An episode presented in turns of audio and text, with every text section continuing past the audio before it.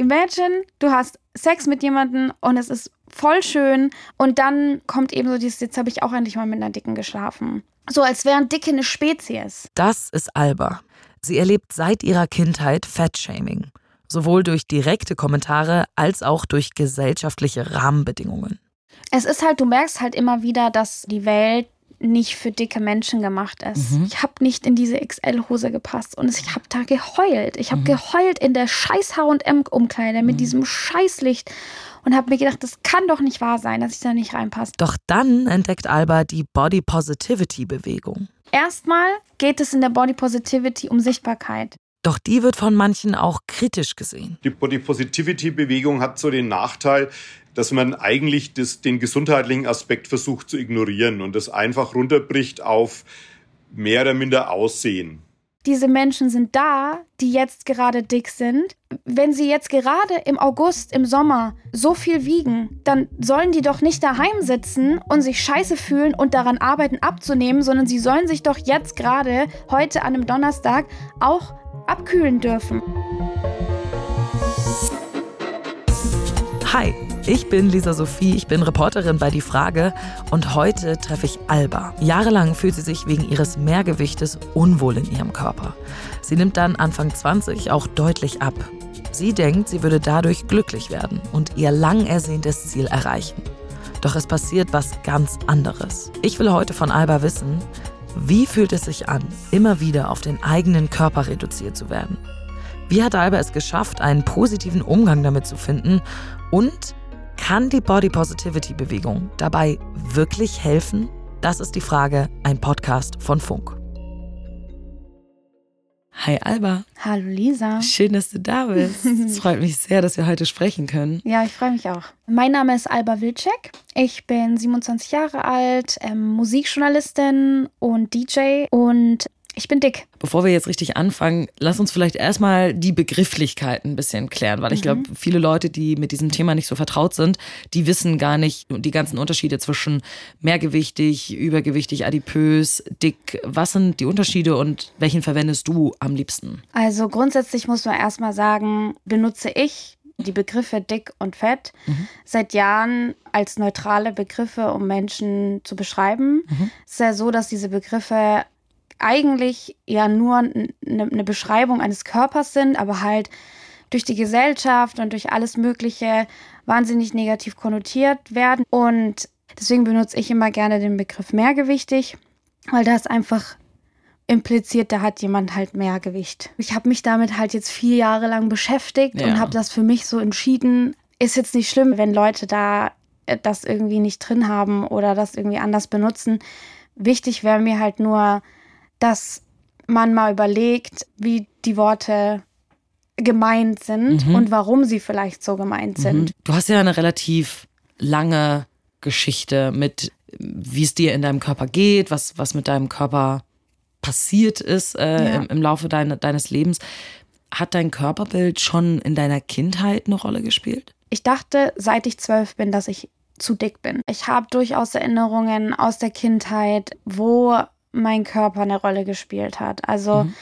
wenn Geburtstage waren und ich irgendwie, es gab meinen Lieblingskuchen und dann wollte ich irgendwie ein zweites Stück essen und es war so, nee, aber jetzt äh, reicht's. Ähm, du darfst nicht zunehmen oder so. Ja, krass, von deiner also, Familie oder wie? Ja, von, von Personen aus meiner Familie.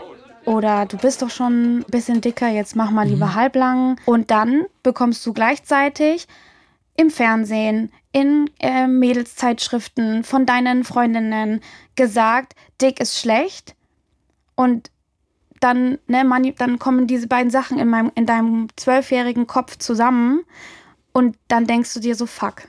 Ich bin schlecht. Ich bin schlecht. Mhm. Das macht mich heute wahnsinnig betroffen, weil wenn ich heute Bilder von mir mit zwölf sehe, dann kann ich das nicht nachvollziehen. Dann möchte ich diese Menschen mit zwölf, möchte ich in die Arme nehmen und möchte diesen Menschen sagen, du bist nicht zu dick. Du hast ein Normgewicht und es ist völlig okay, wie du aussiehst. Dass man sich mit zwölf da so viel Gedanken drüber macht und dass einem das mit zwölf so beschäftigt, ja.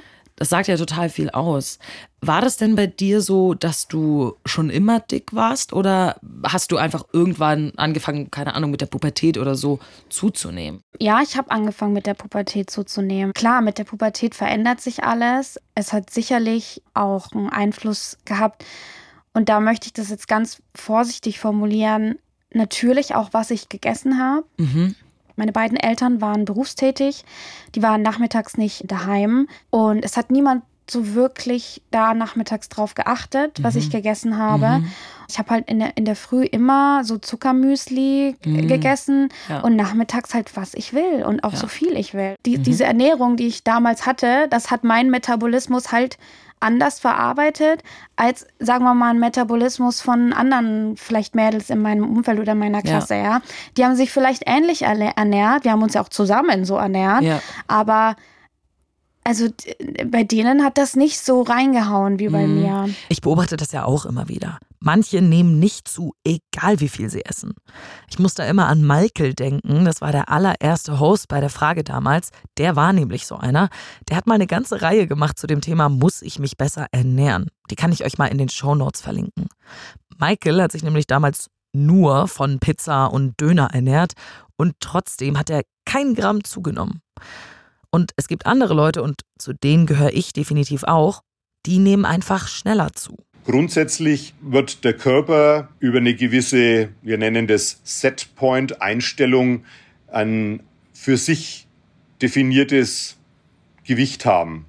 Und das ist leider etwas, was der Körper auch aufrechterhalten will. Das ist Professor Dr. Horbach. Er ist Facharzt für Ernährungsmedizin und spezialisiert auf die Therapie von Adipositas-Erkrankten. Von ihm wollte ich wissen, woran es liegt, dass manche Menschen total leicht zunehmen und andere eben nicht. Versuchen wir abzunehmen, jetzt mal egal mit welcher Methode, wird der Körper immer sagen, hm, das will ich eigentlich gar nicht ich möchte, dass das Gewicht bitte schön so bleibt, wie mein Setpoint eingestellt ist.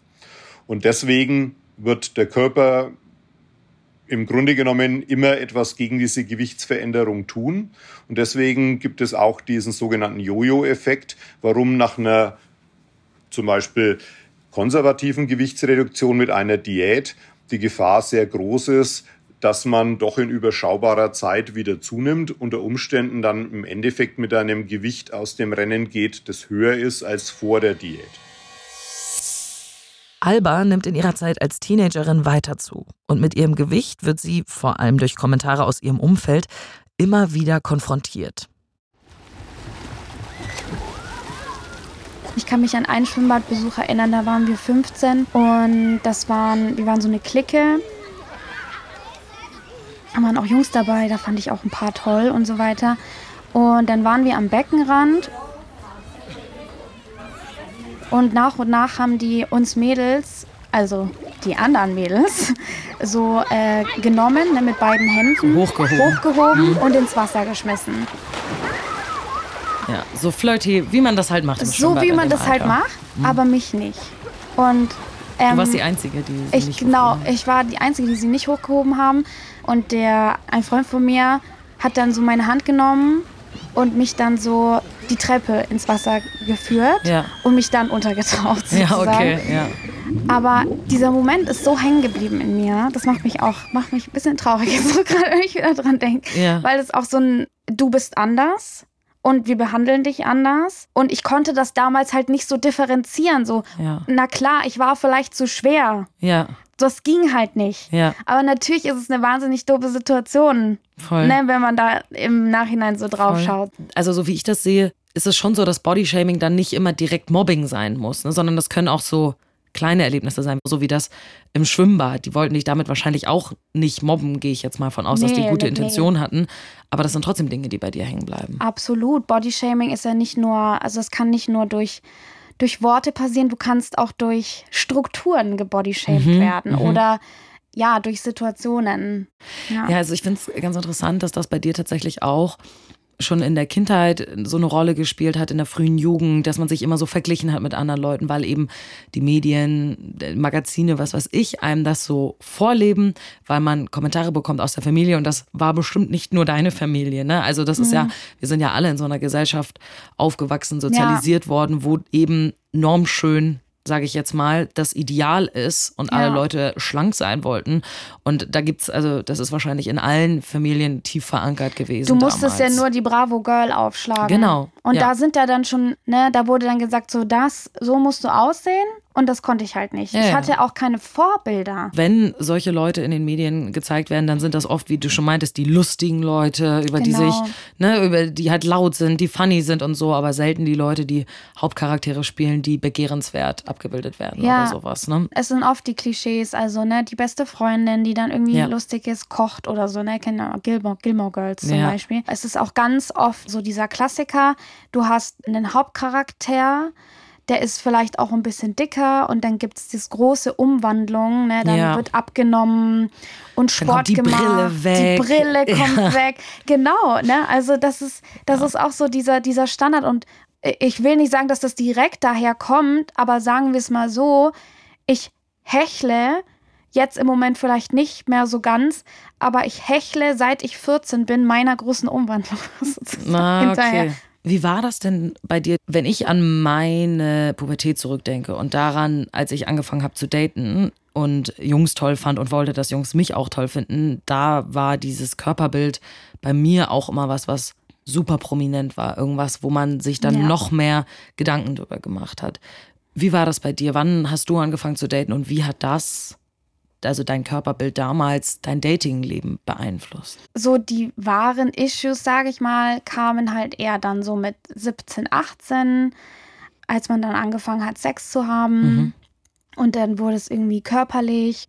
Es ist ein Issue. Woran hast du das gemerkt? Haben deine Dates dir das gespiegelt?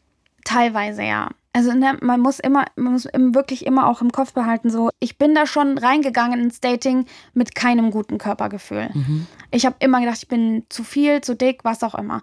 Und so bin ich dann ins Dating rein. Also ich war dann mit dieser Freundin zum Beispiel auch feiern.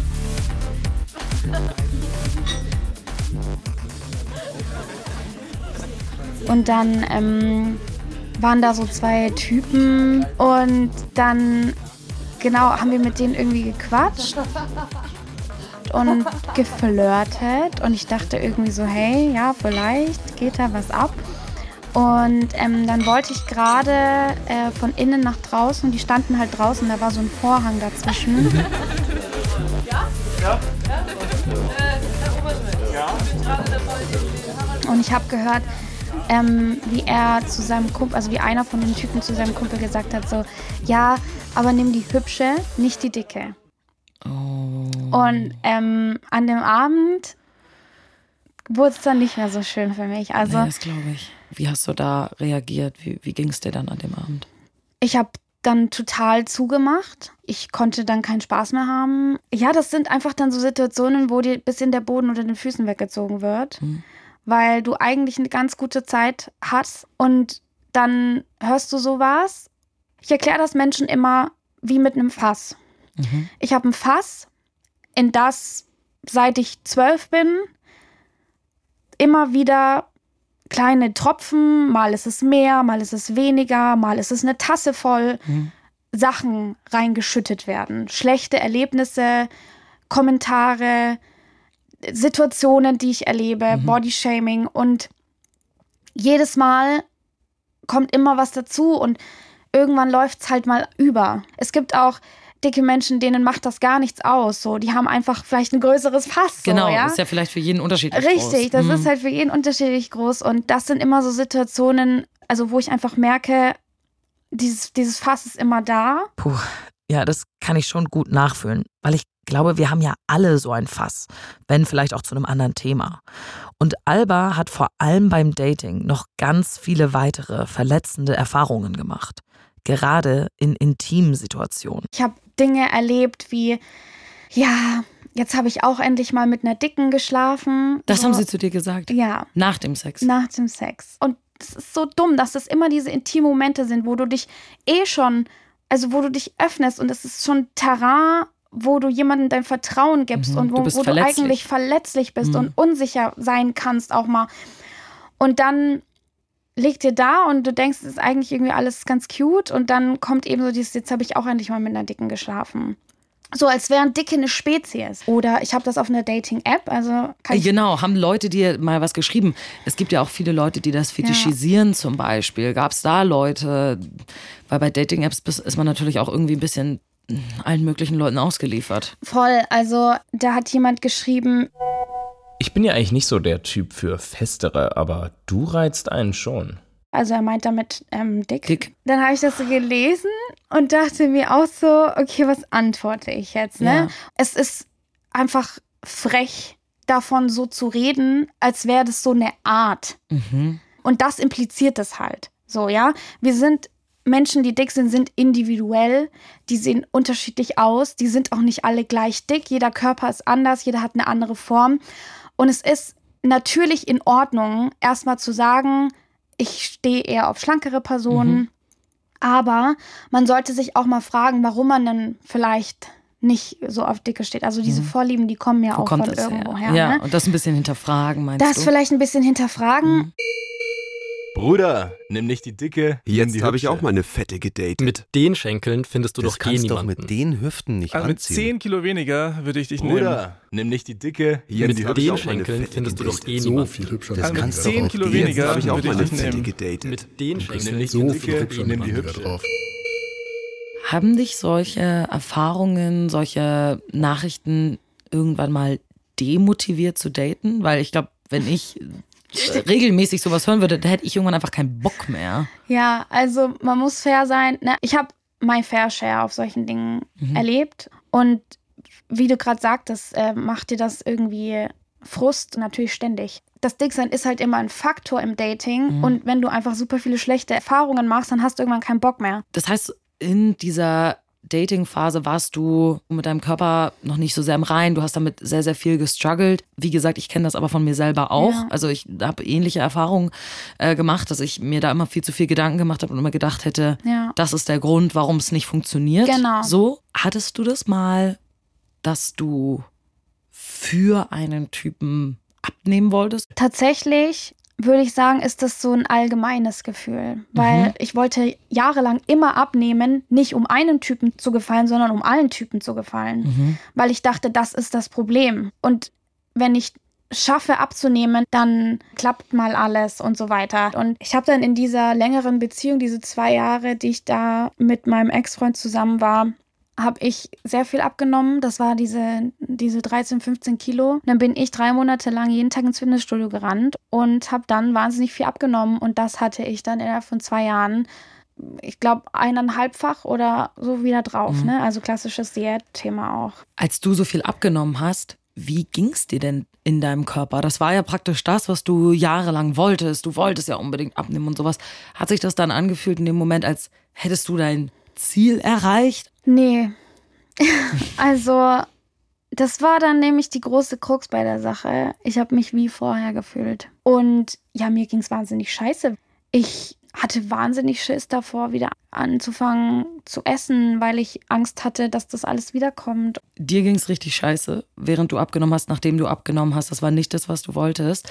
Bevor wir darüber reden, wie dein Umfeld darauf reagiert hat, weil ich glaube, wenn man so viel abnimmt, da bekommt man auf jeden Fall Reaktionen aus dem Umfeld, will ich mit dir noch kurz über was anderes reden. Ja. Und zwar um so Fat-Shaming, Body-Shaming im Generellen in unserer Gesellschaft, wo man das spürt. Du hast vorhin schon kurz angesprochen, der BMI zum Beispiel, die Krankenkassen verwenden den. Ja.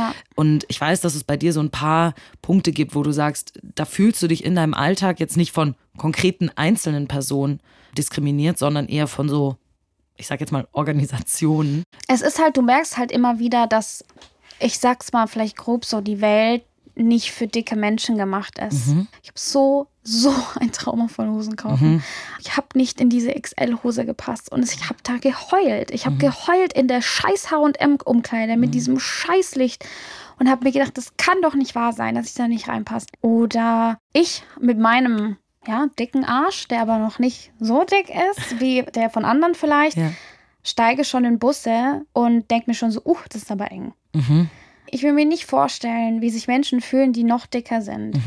Ich möchte einfach erstmal, dass die Leute verstehen, dass es eben Dinge gibt, wo nicht mal irgendjemand was sagen muss. Eben, ne? So, du findest keinen Platz im Flugzeug. So viele Menschen finden keinen Platz im Flugzeug, wenn sie dick sind oder brauchen extra, brauchen drei Sitze, müssen drei Tickets ziehen, Mhm. damit sie sich da hinsetzen können. So. Ich verstehe das total, dass man in den Bus reinkommt, man setzt sich hin, man denkt sich, oh, ist das eng oder man muss sich mehrere Sitze im Flugzeug kaufen. Natürlich ist das Ja. scheiße. Die Frage ist nur, wie lösen wir dieses Problem?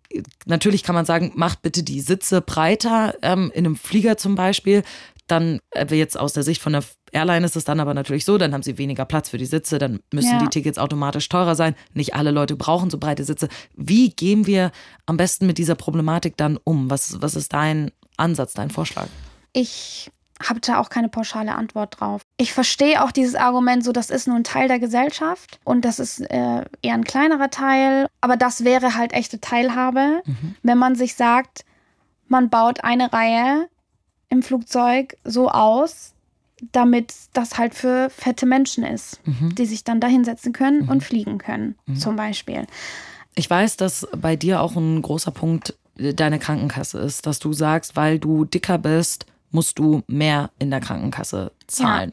Es stört mich insofern, dass die Versicherung keine Werte abfragt, sondern es wird einfach stumpf der BMI genommen, um zu gucken, okay, die Person hat ein größeres Risiko, was vielleicht nicht mal stimmt, wenn man sich die Person individuell anschaut, um irgendwelche Krankheiten zu bekommen später. Deswegen lassen wir die mehr zahlen. Ich habe das Geld, ich kann diese 5 Euro mehr zahlen, aber Ja. andere Personen halt vielleicht nicht.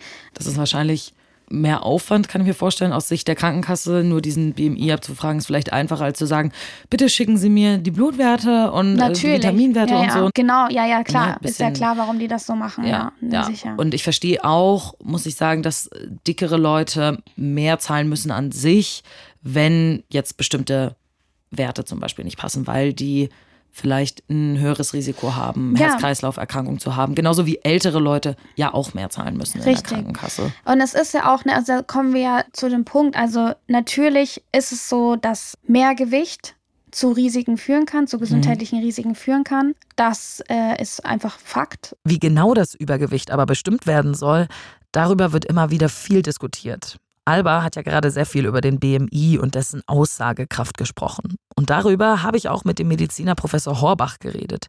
Wie beurteilt er denn den BMI als Diagnoseinstrument? Es gibt tatsächlich, ich sage es jetzt mal so plakativ, den gesunden Dicken und den kranken Dicken. Es gab jetzt vor kurzem auf die langjährig geäußerte Kritik an diesem sehr einfachen Maßstab eine sehr deutliche Stellungnahme von der amerikanischen medizinischen Fachgesellschaft, die gesagt hat, nein, das ist eigentlich kein besonders guter und äh, geeigneter Wert zur Messung des aktuellen, sage ich mal, Körperzustands.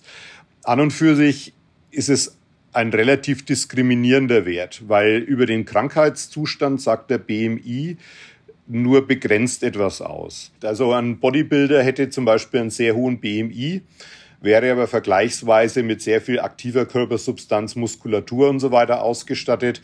Und das bringt uns genau zu dem Punkt, wo man sagen muss, eigentlich ist die interessante Frage die Körperzusammensetzung. Die kann man heutzutage mit Bioimpedanz ähm, auch ganz gut abschätzen. Die Bioimpedanz erlaubt es einem zu berechnen, wie viel Fettanteil der Gesamtkörper hat, wie viel Muskelmasse der Körper hat, wie hoch der Wasseranteil im Körper ist, auch ein wichtiges Thema. Also das heißt, eher eine Einsicht in den Körper als nur eine Beurteilung von zwei abstrakten Werten wie Größe und Gewicht. Aber diese Messung zum Beispiel würde viel mehr über den Gesundheitszustand eines Körpers aussagen als der BMI. Das ist wirklich nur ein Orientierungswert. Wir hatten ja vorhin noch drüber geredet, dass du angefangen hast, dann total viel abzunehmen und dass es dir damit aber voll schlecht ging. Wie hat dein Umfeld darauf reagiert, als du damals so viel abgenommen hast, 13, 15 Kilo in so kurzer Zeit? Ja, das war ja das Perfide. Das hat halt richtig gut reagiert. So, Ja. ne? Mir ging es voll scheiße, weil ich mir denke, oh Mann, jetzt habe ich irgendwie, also nichts hat sich verändert. Mir geht es mental eigentlich gleich schlecht. Wenn nicht irgendwie sogar schlimmer, weil ich irgendwie voll Angst habe, wieder zuzunehmen jetzt und dass alles wieder zurückkommt. Mein bester Freund damals, der war irgendwie eine lange Zeit, äh, längere Zeit weg und wir haben uns dann nach langer Zeit wiedergesehen. Wir waren auf dem Festival und dann hat er mich auch angeguckt und hat gesagt, boah, das sieht richtig gut aus. Ey, noch 10 Kilo weniger und dann heirate ich dich. Also das, das hat mich dann auch fertig gemacht, weil ich ja dann im Umkehrschluss gecheckt habe, die haben das die ganze Zeit als Problem an mir gesehen. Und es war ja auch wieder so dieses, so ich habe es immer noch nicht geschafft, obwohl ich jetzt drei Monate hier geschuftet habe. Ich bin immer noch nicht genug. Und das hat sich auch dann ganz lange in meinem Kopf noch so, war auch ganz lange noch so drin, so dieses, ja, noch zehn Kilo weniger und dann. Ja, es ging dann aber halt auch, wie es dann mit einer Diät immer so ist, natürlich auch schnell wieder zurück. Und dann habe ich äh, erstmal den anderen Ansatz gewählt. Dann habe ich gesagt, okay, ich fange jetzt nicht mehr bei meinem Körper an, nie wieder, mhm. sondern ich versuche erstmal mental an den Ort zu kommen, wo ich meinen Körper nicht mehr so hasse und habe halt versucht, so ne, kleine Sachen zu verändern, so ne, weniger Sport zu machen, aber dafür halt regelmäßig. Ja, mehr darauf zu, auf, auf mein, mein Hungergefühl zu achten, ob es halt wirklich Hunger ist oder einfach nur Appetit, ja. ähm, solche kleinen Sachen, mhm. ja, ähm, auch was ich zu mir nehme, einfach versuche irgendwie Abwechslung ja. ähm, zu wahren damit es halt einfach gesund ist und dass ich Dinge mache, weil ich mich gern habe und mhm. weil ich möchte, dass es mir gut tut. Wie war das dann für dich, nachdem du in deiner Jugend, in deiner Kindheit, in deiner ganzen Datingphase so viel durchgemacht hast, so viele Mikroaggressionen, so viele Erlebnisse, immer wieder irgendwie Enttäuschung hattest und so. Wie war das für dich, als du dann die Body Positivity Bewegung gefunden hast, als du zum ersten Mal gemerkt hast, okay, hier passiert was, da sind Leute, die sind wie ich, da sind Menschen, die verstehen mich. Es hat mich einfach wahnsinnig bestärkt. Und es hat auch zu meiner mentalen, also dass es mir mental mit diesem Thema besser geht, hat sehr viel dazu beigetragen, mich auszutauschen. Weil ich habe ja gesagt, so, ich war immer die einzige Dicke. Mhm. Ich hatte nicht diese Vorbilder oft. Erstmal geht es in der Body Positivity um Sichtbarkeit. Mhm. Es geht einfach erstmal darum zu sagen, so, ihr seid auch da, ihr seid ein Teil und was Menschen auch immer vergessen, dick sein ist nichts, was du innerhalb von fünf Minuten ändern kannst. Mhm. Es geht einfach darum, einfach zu zeigen, diese Menschen sind da, die jetzt gerade dick sind und sie tragen genauso Bikini und sie müssen sich auch erstmal nicht schlecht fühlen, ja. weil wenn sie jetzt gerade im August, im Sommer so viel wiegen, dann sollen die doch nicht daheim sitzen und sich scheiße fühlen und daran arbeiten abzunehmen, sondern sie sollen sich doch jetzt gerade heute an einem Donnerstag auch abkühlen dürfen. Du bist ja dann auch selber aktiv geworden auf Social ja. Media, ne? Warum? Wie, wie kam das? Warum wolltest du dich da so zeigen? Warum wolltest du da so einen Content produzieren? Also es war ja auch immer so Selbstbewältigung irgendwie. So. Also erstmal, ne, um das irgendwie mal zu teilen und vielleicht irgendwie so ein bisschen ja, verletzlich zu sein mhm. und inspiriert davon, dass das andere auch machen. Aber dann kamen super schnell so Leute, die dann gesagt haben, so hey, das inspiriert mich voll, finde ich voll gut, dass du darüber sprichst. Mhm. Also mir haben mehrere Leute geschrieben, Alba, weil du da neulich was geschrieben hast und ein Bild von dir in Shorts gepostet ha hast, habe ich diesen Sommer zum ersten Mal eine Shorts angezogen. Krass. Das ist auch also crazy, ne, zu sehen, dass deine Worte einen Effekt haben. Mhm. Und das habe ich damals nur noch mehr bestärkt. Alba spricht ja hier jetzt sehr positiv von der Body Positivity Bewegung, wie viel es ihr mental gebracht hat und wie gut sie dadurch gelernt hat, mit ihrem eigenen Mehrgewicht umzugehen. Mich interessiert aber auch, wie blickt Dr. Horbach aus medizinischer Sicht auf diese Bewegung? Die Body Positivity Bewegung hat so den Nachteil, dass man eigentlich das, den gesundheitlichen Aspekt versucht zu ignorieren und das einfach runterbricht auf mehr oder minder Aussehen. Weil das verleitet einen zu der Einstellung, ja, das ist doch positiv, ist doch toll, dass ich so aussehe, wie ich aussehe. Das heißt, ich habe doch eigentlich gar kein gesundheitliches Problem zu erwarten und so weiter. Also das heißt, man fokussiert sich weiterhin nur auf den Aspekt, was ist denn schön? Und kommt vielleicht analog Germany's Next Topmodel dazu, dass man sagt, oh, das ähm, üppige Model gewinnt jetzt, schau mal, das ist doch toll, also was für eine positive Bestärkung. Ja, wunderbar, jetzt ist sogar das Topmodel, sieht so aus wie ich, also ist doch super, brauche ich mich um gar nichts kümmern. Das führt halt an der Tatsache vorbei, dass mein Risiko, Diabetes im Lauf des Lebens zu entwickeln, doch einfach extrem viel höher ist als das eines Normalgewichtigen. Also das heißt, dieser Schönheitsaspekt führt vollkommen an dem Punkt vorbei, was hat es für gesundheitliche Bedeutungen. Aber Professor Horbach sieht an der Bewegung auch positive Aspekte. Ich sehe es insofern als positiv, dass eben keine psychische Beeinträchtigung dadurch entsteht, was ich sehr gut finde, weil ich häufig erlebe, dass gerade psychische Beeinträchtigungen, Depressionen und so weiter die Folge von erhöhtem Körpergewicht sind. Auf der anderen Seite muss ich der als Mediziner natürlich auch die Prognose stellen. Es wird aber sehr absehbar werden, dass du gesundheitliche Probleme bekommst und dann haben wir es, je schwerer du bist, auch umso schwerer deine gesundheitlichen Probleme zu lösen.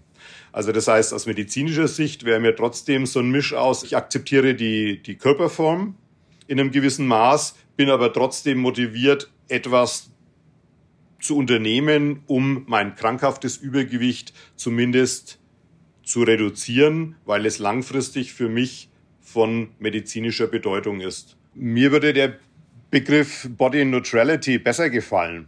Ich glaube, Body Neutrality nimmt Aspekte des Aussehens weg und verlagert das Thema vielleicht in einen, sagen wir mal, neutraleren Bereich. Body Neutrality. Das heißt, dass man seinen Körper nicht unbedingt schön finden muss, sondern es geht darum, ihn mit all seinen Eigenschaften zu respektieren und sich eher darauf zu fokussieren, wie man sich in seinem Körper fühlt. Auch Alba ist auf die Body Neutrality Bewegung aufmerksam geworden. Ich vergleiche so meine Reise in Sachen Body Positivity auch immer ein bisschen mit so einem Pendel.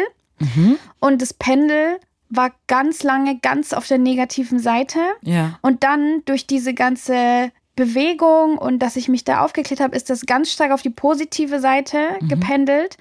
Und ich war erstmal so krass und habe dann gesagt, oh nein, und das ist alles scheiße und so. Ja. Und jetzt mittlerweile hat sich so ein bisschen eingependelt, ja. Mhm. Ich versuche mehr dieses Body Neutrality zu pushen. Genau. Es ist halt so neutraler als so dieses krasse Body Positivity. Mhm. Alles ist positiv, es ist nice, dick sein ist ganz normal mhm. und, und toll und was auch immer. Warum ähm, bist du davon weg? Positiv ist ja auch sozusagen ein Wert. Ja, mhm. du, du wertest es so mhm. krass. Mhm. Du wertest es zwar nicht mehr negativ, aber du wertest es krass positiv. Und ich will generell weg von diesem Werten. So, ich möchte, wenn ich ein Bikini-Foto poste, möchte ich nicht, dass Leute runterschreiben, finde ich mutig oder mhm. es ist so positiv, dass du dich in dem mhm. Bikini zeigst, sondern du kannst ja, einfach sagen, so, hey, sieht gut aus oder so, mhm. reicht ja schon. Ich glaube, was mit dieser Body Positivity-Bewegung auch so ein bisschen einhergeht, ist Druck dass ja. man sich selber liebt, dass man alles an seinem Körper Versteh toll findet. Ja. Ne? Also ich glaube, du hast einfach mal Tage, wo es einem eben nicht gut geht, Richtig. wo du eben dich nicht wohlfühlst, aber wenn du dann die ganze Zeit diese Body Positivity Bewegung im Hinterkopf hast, die dir immer sagt, du musst dich jetzt lieben, ja. du musst dich jetzt toll finden, aber es gibt einfach Tage, da findest du dich nicht so toll und dann fühlst du dich selber so krass unter Druck Richtig. gesetzt und denkst dir so, ich kann mich heute einfach nicht lieben und dann ja, macht einen das total fertig. Ich glaube, das ist auf der Hauptgrund, warum ich ne, eher gesagt habe, so, das ist, ich möchte es eher neutraler sehen. Ich möchte nicht mehr so besessen davon sein, ähm, mein Körper irgendwie nach irgendwas zu streben, dass der irgendwie besonders aussehen muss. So, damit das möchte ich nicht mehr, weil ich möchte nicht mehr, dass das mein Leben so einnimmt. Also du hast jetzt praktisch so ein bisschen eine Wandlung durchgemacht von dir geht's super schlecht in deinem Körper, weil alle Leute den immer kommentieren und dich deswegen anders behandeln. Du Probleme hast im Dating zu ich äh, versuche abzunehmen, um mich dem hinzugeben, zu merken, das ist nichts für mich, dann findest du die Body Positivity Bewegung, bist voll so geil. Ich finde das alles mega. Du bist so mega aufklärerisch und sagst ja. so, ich bin vorne mit dabei. Wo bist du jetzt gerade? Ich würde sagen, mental bin ich so an einem Ort, wo ich zu größeren Teilen Frieden mit meinem Körper geschlossen habe. Ich habe Tage, wo ich struggle, ich habe Tage, wo es voll gut ist. Mhm und nehmen das aber so hin. Wie ist es denn jetzt für dich, wenn Leute zu dir kommen und sagen, du bist dick? Ich bin nach 15 Jahren damit in Einklang gekommen und habe gesagt, ja, bin ich. Mhm. Aber ich bin auch lustig und ich bin hübsch und mhm. ich äh, bin intelligent und ähm, bin empathisch. Das ja. alles bin ich auch. Und nur weil du das sagst, tangiert mich das jetzt ja. nicht. Ich sehe das Wort dick nicht mehr als Beleidigung. Wie fühlt es sich also an, immer wieder auf sein Mehrgewicht reduziert zu werden? Ich muss sagen, einige Dinge, die Alba mir erzählt hat, fand ich schon krass. Wenn ihr nach dem Sex zum Beispiel gesagt wurde, dass man endlich mit einer Dicken geschlafen hat. Aber tatsächlich waren ganz viele Erlebnisse, die Alba mir erzählt hat, schon fast normal für mich irgendwie. Und das ist ja das Perfide, dass es in unserer Gesellschaft schon so normal ist, dicke Menschen zu diskriminieren. Vor allem die Menschen, die diese Kommentare abgeben, die haben das ja nach 10 Sekunden schon wieder vergessen. Aber für Alba haben solche kurzen Kommentare einen großen Teil ihres Lebens bestimmt.